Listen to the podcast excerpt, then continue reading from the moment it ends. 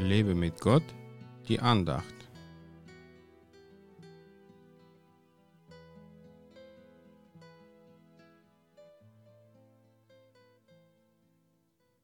Ob tausend fallen zu deiner Seite und zehntausend zu deiner Rechten, so wird es doch dich nicht treffen.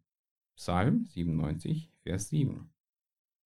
Die Medien berichten täglich über die Zahlen der vermeintlichen Toten durch den Virus, aber ich gehe fröhlich im Wald spazieren und genieße die Natur und die Gegenwart Gottes im Gebet. Bin ich denn bekloppt geworden? Alle sitzen zu Hause vor dem Fernsehen und zittern vor Angst, angesteckt zu werden und ich laufe draußen rum? Die Vernünftigen unter uns würden sagen, dass es verantwortungslos ist, weil ich so mein Leben riskieren würde. Aber das Wort Gottes sagt, dass es mich nicht treffen wird, auch wenn Tausende zu meiner Seite und Zehntausende zu meiner Rechten fallen. Wem soll ich in dem Fall mehr glauben? Gott oder der menschlichen Vernunft, die sich von der Angst führen lässt? Ich brauche keine Impfung und keine Maske, weil ich bei meinem Gott total sicher bin. Und das ohne Wenn und Aber.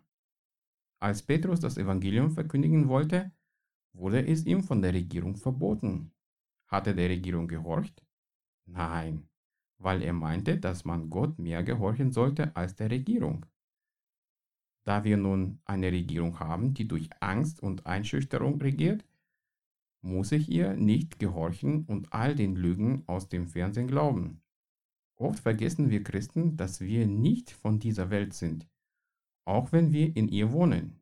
Wir sind Bürger des Himmels und an unserer Seite stehen die Engel, die besser schützen als irgendwelche ungetestete Impfungen, die nur der Pharmaindustrie viele Vorteile verschaffen. Schmeiß dein Fernseher raus, schnapp dir die Bibel und suche Gottes Gegenwart. Dann kommst du nicht in die Versuchung, sich von der Angstmache dieser Welt anzustecken. Gott wird dich niemals verlassen, auch wenn du gerade allein zu Hause sitzt. Er bleibt bei dir und wird sich immer um dich kümmern. Gott segne dich.